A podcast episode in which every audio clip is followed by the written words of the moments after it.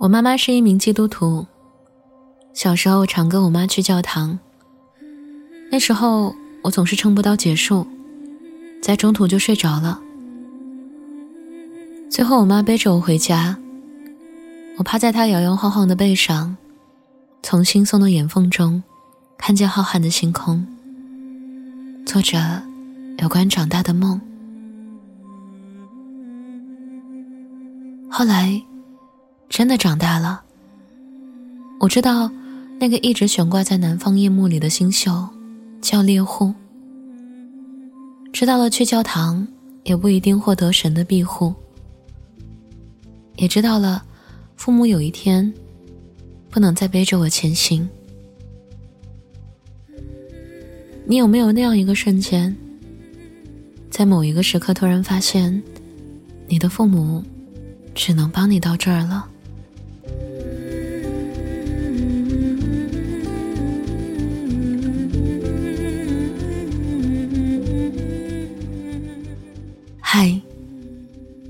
今天的你过得还好吗？这里是半岛玫瑰，我是玫瑰。新浪微博搜索“台风和玫瑰”可以找到我。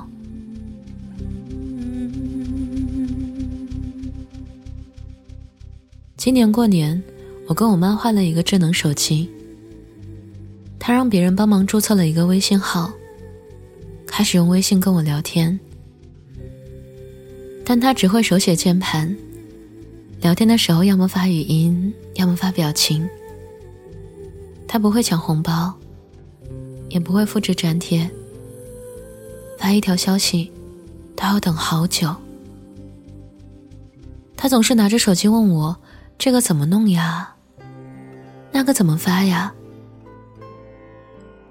他给老友发的新年祝福，还要让我给润色一下。信息发出去，他总是一脸兴奋。人家群发的拜年信息，他都要费心的想该怎么回复。等我告诉他这种群发并不用刻意回复的时候，他悻悻地说：“原来是这样啊。”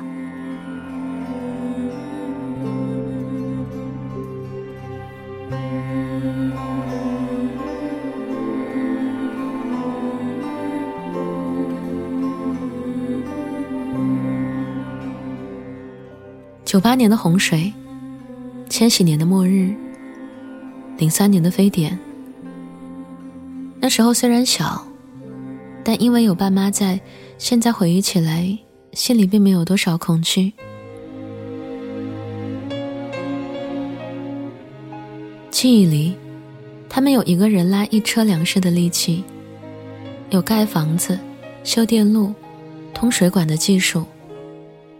他们喜欢邓丽君和张国荣，他们也曾流行喇叭裤和碎花裙，但这些还是抵不过岁月匆匆催人老。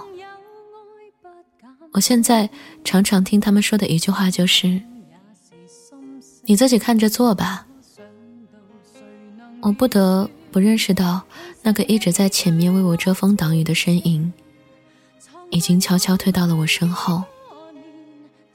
他们终于不再能送我去更远的地方了。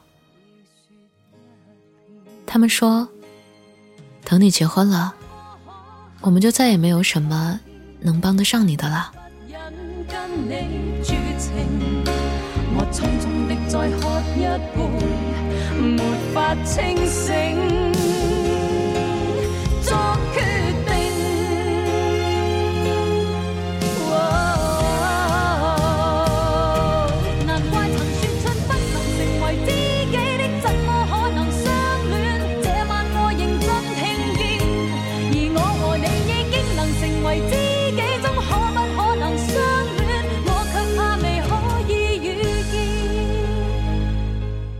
还有老何工作一直不顺利，从上一次失业之后，一直没有找到什么正经工作。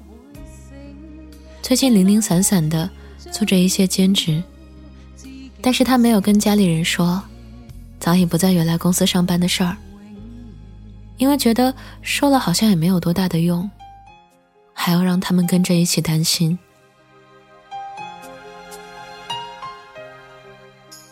有一天，他在街上发传单，接到了父亲打来的电话。电话那头的父亲问他吃饭了没，最近工作怎么样。老何还是假装一切正常的模样。他爸接着问：“你需不需要用钱呢？”然后自言自语的说着：“你用钱就说，反正我的钱最后都是你的。现在用，以后用，都一样。”挂了电话，老何其实就知道，爸爸应该是知道他失业的事儿了。那一天，他哭了，眼泪滴在手里的蛋液上，湿了好几个圈。老何当然理解自己的父母没有能够触及这个繁华的一线城市的人脉关系。也没有足够的见闻为自己的未来出谋划策，他们只能把心事牢牢的在心里攥着，小心翼翼的关心着。唯一能做的是告诉自己的孩子：如果你想休息，我们还能养你一阵子。他也是第一次这么清楚的感受到，这些言语的关心里，夹杂的是我们。只能帮你到这儿了，他有心无力。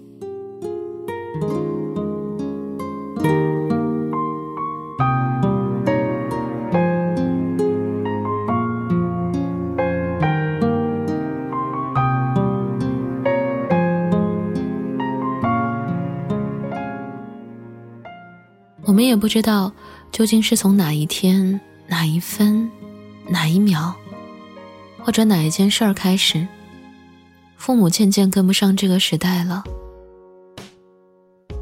他们的思想开始有些保守，甚至是落后。他们不再来来去去像一阵风，他们只能原地盯着我们前行的身影，静静的伫立，不知所以。是至于和在书里这样描述的这种状态。我第一次感觉到父母不可能永远像以前一样，这是一件理所当然的事儿。我只能不知所措的远远看着同样不知所措的父母。有人说，人活着是一代一代的传承。那时候我理解的是生老病死的继承，现在想来，其实也是过往和未来的交接。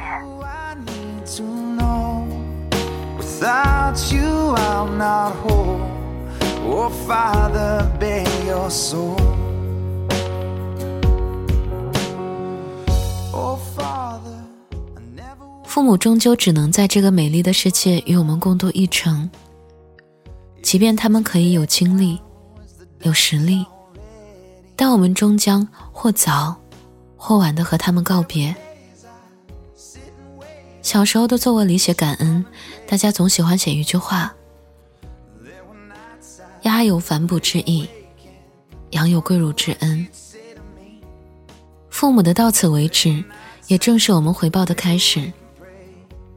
他们终要老去，我们也该扛起责任。这不是结束，而是另一个开始。